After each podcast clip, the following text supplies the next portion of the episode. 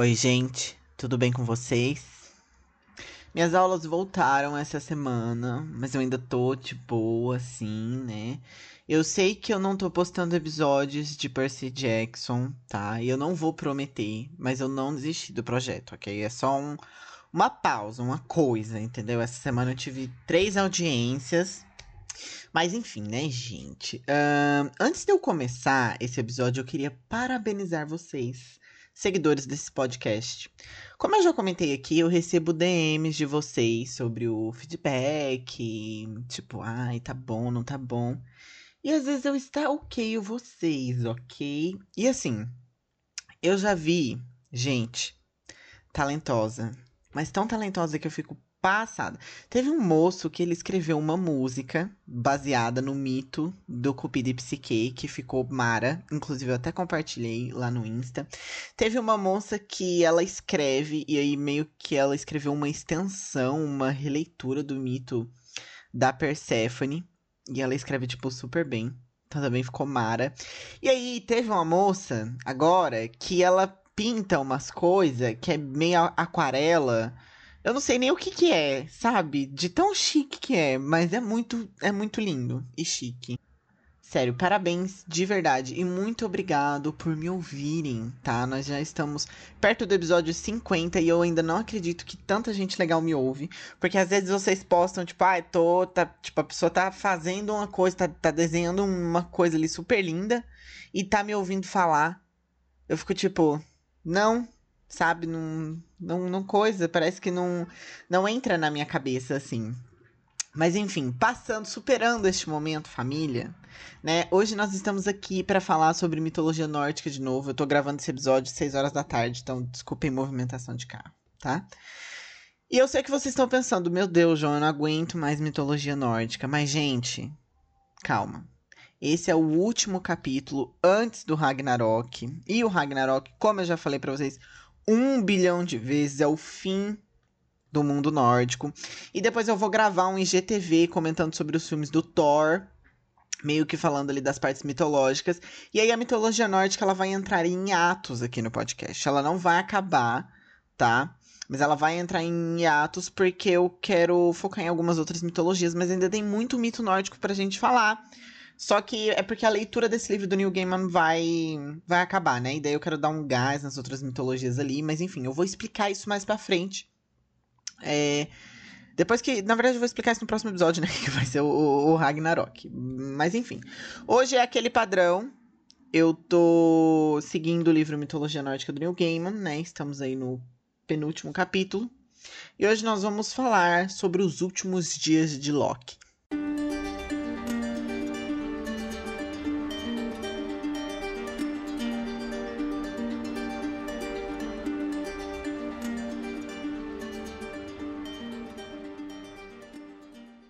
Gente, nesse capítulo Neil Gaiman já começa dizendo pra gente que os deuses ainda estavam chorando pela morte do Baldur, né? Vocês lembram que o, que o Baldur lá, o belo, que era bonito e todo mundo amava, morreu.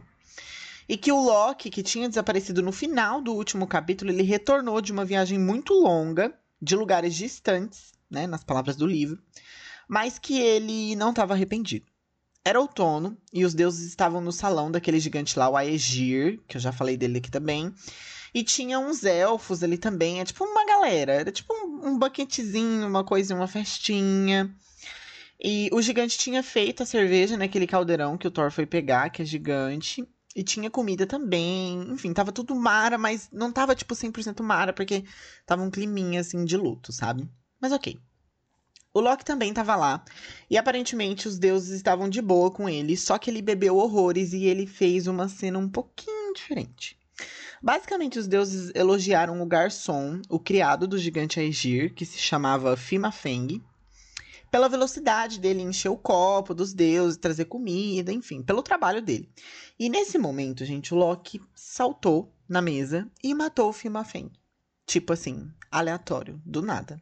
Parece aquela criança insuportável, sabe? Ou aquele adulto mesmo, né? Porque quando a gente cresce, a gente entende que tem adulto que parece criança querendo chamar atenção. Mas enfim, né? É o Loki. Só que o Loki, ele foi um pouquinho além, né, gente? Porque, tipo assim, ele matou uma pessoa ali, foi super aleatório. Bem, e aí uh, os deuses eles levaram o Loki para fora do salão, mas o banquete continuou ali, tipo, só que mais contido. Tipo assim, alguém morreu, foda-se, né? Vamos continuar. Bem, aí passou um tempinho e começou a ter meio que uma algazarra na porta. E quando eles viram, o Loki tinha voltado. Só que os deuses já mandaram, né? Sai daqui, você é fedido, ninguém gosta de você, você não é bem-vindo aqui. E daí o Loki simplesmente ignorou eles e foi direto no Odin. E começou a falar umas asneiras. Ai, que não sei o quê, que a gente jurou sangue uma vez, e que você jurou que só beberia em um banquete se o seu irmão Loki estivesse presente, pipipi, popopó. Bêbado. Bêbado, gente. E daí o Odin, de saco cheio, falou: ai, que o pai do lobo beba conosco. E beleza. Ele voltou a beber. Só que, gente, ele foi aquele amigo insuportável que fica bêbado. Amigo não, né? Porque geralmente amigo a gente tolera, mas é aquela pessoa insuportável do rolê que fica bêbado, enfim. E ele falou mal de todos os deuses, na cara de todos os deuses. Ele tava sem paparas na língua. Só que, tipo assim, não era uma zoadinha. Era aquela zoada com um tomzinho de verdade, sabe? Uma coisinha ali no fundo para machucar. Insuportável. E ele ficou enchendo o saco de todo mundo até o Thor chegar. E o Thor basicamente falou: Querido, você tá vendo esse machado, esse martelo? Se você não calar essa sua matraca, eu vou quebrar ele na sua cara. E é isso aí. E aí o Loki, né? Ele ficou quieto. Na verdade, ele foi embora. E eu vou parafrasear quando ele vai embora, porque é uma coisa bem você faz uma boa cerveja, disse ao gigante do mar. Só que nunca mais haverá outro festival de outono aqui. Chamas consumirão este salão e o fogo queimará sua pele, arrancando-a da carne. Tudo que você possui lhe será tirado, isso eu juro. E saiu andando, deixando os deuses de Asgard embrenhando-se na escuridão. Então, assim, gente, ele vai embora ameaçando, se achando o dono de tudo, pipipi, popopó. Uma preguiça. Se eu fosse o Thor, eu quebrava o, o Loki ali mesmo. Só ameaçava o machado, ai, desculpa, foi sem querer, e deu. Mas enfim, gente, o conto ele vai para a segunda parte, que começa já no outro dia. O Loki, ele tava sóbrio e ele se lembrava de tudo do que ele tinha feito na outra noite, mas, gente, jamais que ele sentia remorso, tá? Ele não tava nem aí, achou que fez cena. Muito bom, todo mundo adorou. Só que ele tava meio receoso. E ele tava em Asgard, só que ele tinha uma casa lá. Asgard, né, pra quem não se lembra, é o mundo dos deuses, né? E ele tava ali em Asgard, só que ele tinha uma casa numa montanha perto do mar. E pelo que eu entendi do mito, tinha uma cachoeirona do lado dessa casa, assim, tipo, que caía, né, do lado dessa casa. E como a casa ficava na montanha, o Loki conseguia ver se alguém tava vindo. E aí ele decidiu se esconder ali até a poeira baixar um pouco, né?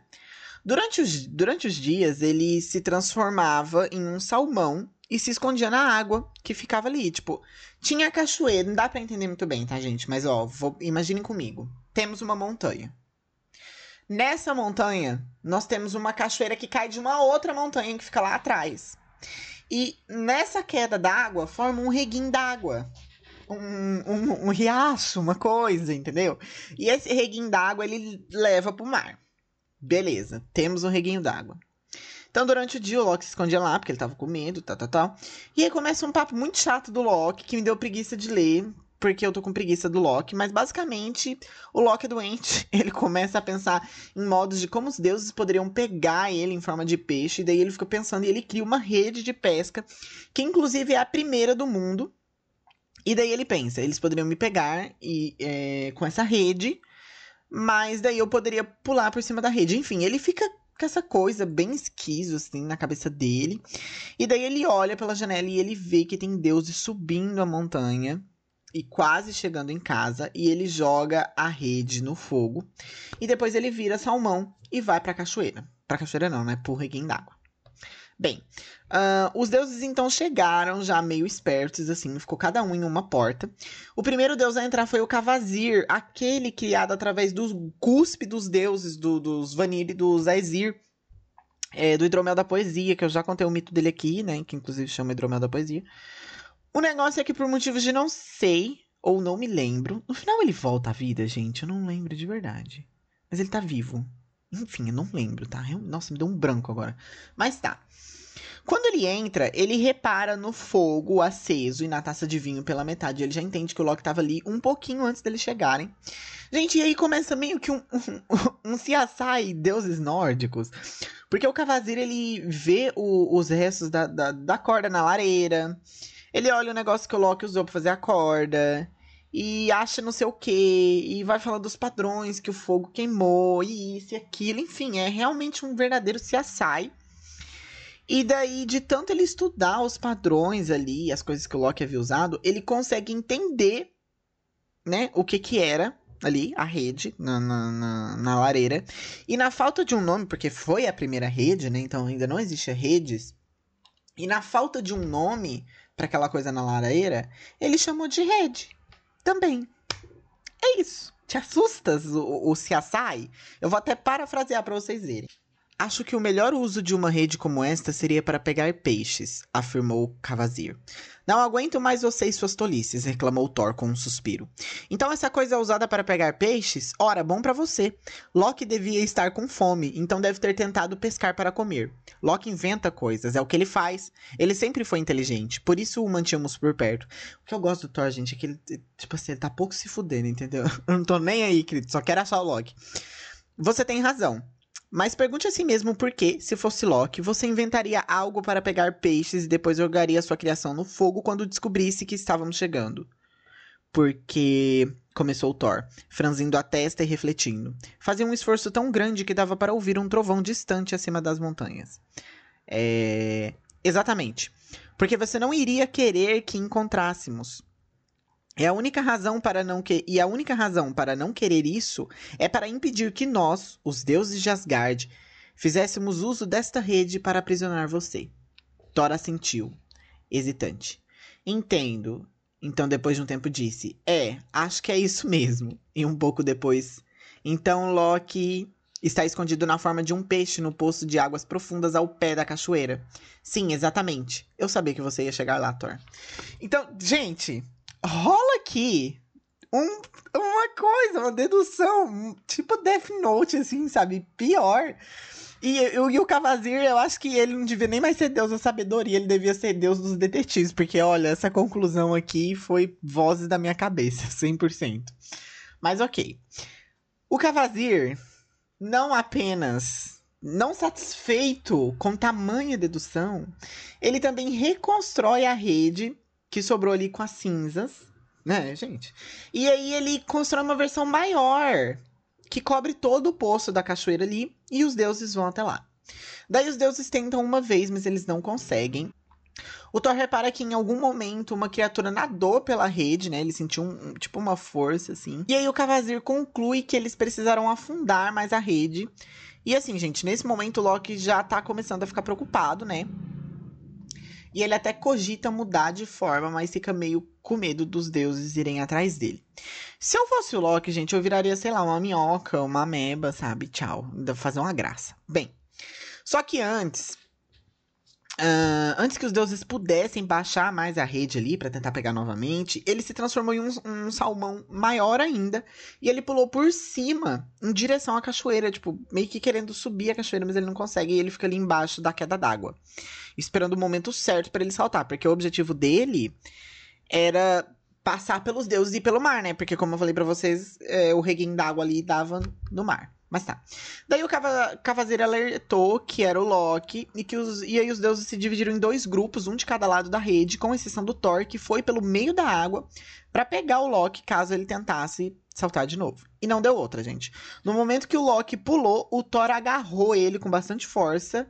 E aí o mito diz que é por isso que os salmões ficaram com um corpo mais estreito perto da cauda.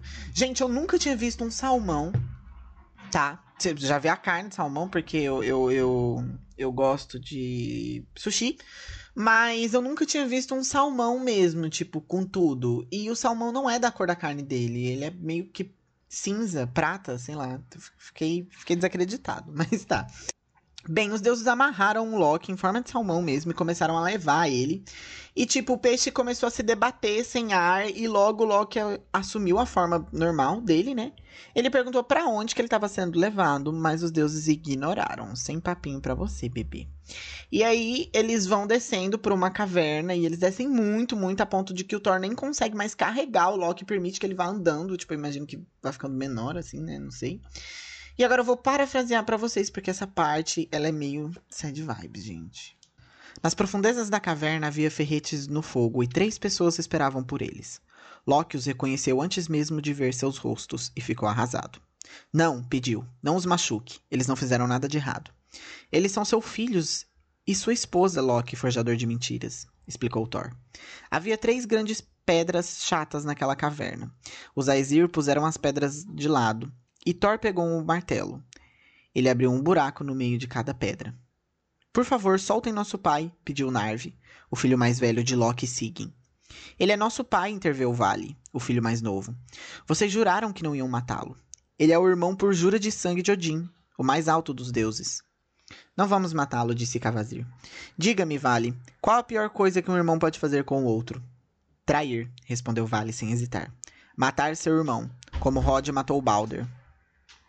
Isso é abominável. É verdade que Loki é irmão por jura de sangue dos deuses e não podemos matá-lo, concordou Cavazir. Mas não somos ligados a você e seus filhos por nenhum juramento. Cavazir disse aquelas palavras para Vale. Palavras de mudança, palavras de poder. Vale perdeu a forma humana, dando lugar a um lobo com espuma manchando o focinho. A inteligência de Vale desaparecia de seus olhos, sendo substituída por fome, por raiva, por loucura. Ele olhou para os deuses, para Sigyn, que fora sua mãe, e então viu Narvi. Soltou um rosnado baixo e prolongado do fundo da garganta, e os pelos de seu corpo se eriçaram. Narvi deu um passo para trás, apenas um passo, e o lobo se lançou sobre ele. Narvi era corajoso. Ele não gritou, nem mesmo quando o lobo, que fora seu irmão, o despedaçou, rasgando e abrindo sua garganta e espalhando suas entranhas pelo chão de pedra. O lobo, que tinha sido Vale, uivou uma vez. Um uivo alto e longo saindo de suas mandíbulas encharcadas de sangue. Em seguida, saltou por cima da cabeça dos deuses e saiu correndo para a escuridão da caverna. Ele jamais tornaria a ser visto em Asgard, não até o fim de tudo. Os deuses forçaram Loki a subir nas três pedras enormes. Puseram uma delas nos seus ombros, uma por baixo da cintura e a outra entre os joelhos. Pegaram as tripas esparramadas de Narvi e as enfiaram pelos buracos que tinham feito nas pedras. Amarraram bem o pescoço e os ombros de Loki. Envolveram as entranhas de seu filho em torno de sua cintura e seus quadris. Amarraram os joelhos e pernas tão firmes que ele mal conseguia se mexer. Os deuses transformaram os intestinos do filho assassinado de Loki em correntes tão apertadas e tão fortes que podiam ser feitas de ferro. Então, assim, gente, esse momento é uma coisa bem cruel e bizarra, né? Para quem não conseguiu acompanhar, basicamente ali tinha os, os dois filhos de Loki, o Vale e o Narvi, e eles tinham sido levados para lá pelos Aesir, e também tava a esposa do, do Loki, a Sigyn, que eu já falei dela aqui também, né? E basicamente o Cavazir transforma um dos filhos do Loki em um lobo com raiva por causa da espuma na boca, né? A gente percebe por isso. E esse lobo esquarteja o irmão e desaparece depois porque ele meio que perde a consciência. E, gente, fica bem pior, tá? A Skadi, a esposa do Nijord, aquela que o pai morreu lá, que eu já contei para vocês também, ela trouxe uma criatura que era uma cobra super venenosa, e ela meio que amarrou a cobra em uma estalactite que ficava em cima da cabeça do Loki. E, tipo, as presas dela ficavam gotejando veneno, e quando o veneno caía no Loki, queimava ele, a pele dele. E por mais que ele tentasse se mover, era impossível, porque ele estava preso naquelas pedras, pelas tripas do, do filho dele, sabe? É muito bizarro e nojento. É, para quem não tá conseguindo visualizar muito bem, simplesmente imagina, tipo, três pedras assim. Se fossem colunas quebradas, sabe? E o Loki colocado em cima delas. E no meio dessas colunas tem furos por onde passam as tripas do filho dele e se amarram no corpo dele. Eu vou colocar foto lá no, no, no post do, do episódio, como sempre. Uh, mas então. E aí caía, né, o veneno dessa, dessa cobra sempre. E a Sig meio que ficou perdida, porque os deuses, eles tinham mandado ela pegar a maior bacia que ela pudesse encontrar, só que ela ainda não sabia o porquê. E daí os deuses foram indo embora, um por um, e ela tava meio perdida, com medo, achando que os deuses iriam fazer algo com ela, mas eles não fizeram. E no fim, ela precisou ficar segurando aquela tigela em cima do Loki, pro veneno da cobra não cair, pingar na pele dele e queimar a pele dele. E agora eu vou parafrasear o finalzinho. Assim, gente, por, por mais que o Loki estava sendo super babaca, eu acho que, tipo assim, nada justifica o que os deuses fizeram com os, o, os filhos do, do Loki, né? Porque esses filhos aqui, gente, eles não são aqueles três famosos filhos do Loki, né? A Hel, o Fenrir e o Jormungandr. Não, esses são outros filhos que ele teve em outro rolê. Então, tipo assim, eu acho que talvez esse seja o momento mais cruel dos deuses da Aesir, né, na mitologia nórdica, porque é bem bizarro. Mas enfim. Agora eu vou parafrasear o finalzinho. Tudo isso aconteceu muito tempo atrás, em uma era esquecida, nos dias em que os deuses ainda caminhavam pela terra. Tanto tempo que as montanhas daqueles dias se desgastaram, e os lagos mais profundos se transformaram em uma terra seca. Sigyn ainda aguarda ao lado da cabeça de Loki, como fez desde o primeiro dia, olhando fixamente para seu rosto belo e retorcido. A tigela que ela segura se enche devagar, uma gota de cada vez, mas, com o tempo, fica cheia de veneno até a borda. É só então que Sigyn se afasta de Loki. Ela esvazia a tigela e, enquanto está longe, o veneno da serpente cai no rosto e nos olhos de Loki. Ele tem convulsões se agita, se move violentamente, se sacode, se torce e se retorce a ponto de fazer a terra toda tremer. Quando isso acontece, nós aqui em Midgard chamamos de terremoto. Dizem que Loki ficará ali, amarrado na escuridão sob a terra, com Sigyn ao seu lado, segurando a tigela para coletar o veneno acima de seu rosto e sussurrando que o ama, até a chegada do Ragnarok, que trará o fim dos dias. E é assim que acaba esse capítulo, gente. Assim, é, igual eu falei para vocês, eu acho que o Loki, ele. Ai, quem sou eu, né? Quem sou eu para falar que a pessoa merecia isso? Mas eu acho que ele merecia ser um castigo. Mas mais uma vez, eu acho que nada a ver com os filhos dele.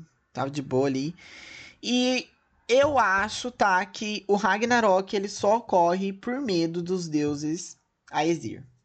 Porque eles estão com medo, eles sabem que vão acontecer alguma coisa, principalmente o Odin, eles começam a fazer de tudo para impedir, mas na verdade eles estão fazendo de tudo para acontecer, sabe? É realmente uma falta de inteligência. Inclusive, é uma própria falta de inteligência desse babaca desse Cavazir. Fiquei com raiva desse deus agora, hein? Desse babaca desse Cavazir que devia estar tá morto. Eu vou até reler o capítulo depois para saber se esse homem foi revivido. Achei nada a ver. É isso, tá bom? Eu vejo vocês semana que vem com Ragnarok. Eu quero, eu quero stream, tá? Vocês tacam stream na lenda, compartilhem. Todo mundo gosta de mitologia nórdica. E é isso, gente. Tchau pra vocês. Não se esqueçam de seguir o podcast no Instagram, arroba tudo de mitologia, que eu vou postar fotinha lá dessa palhaçada aqui.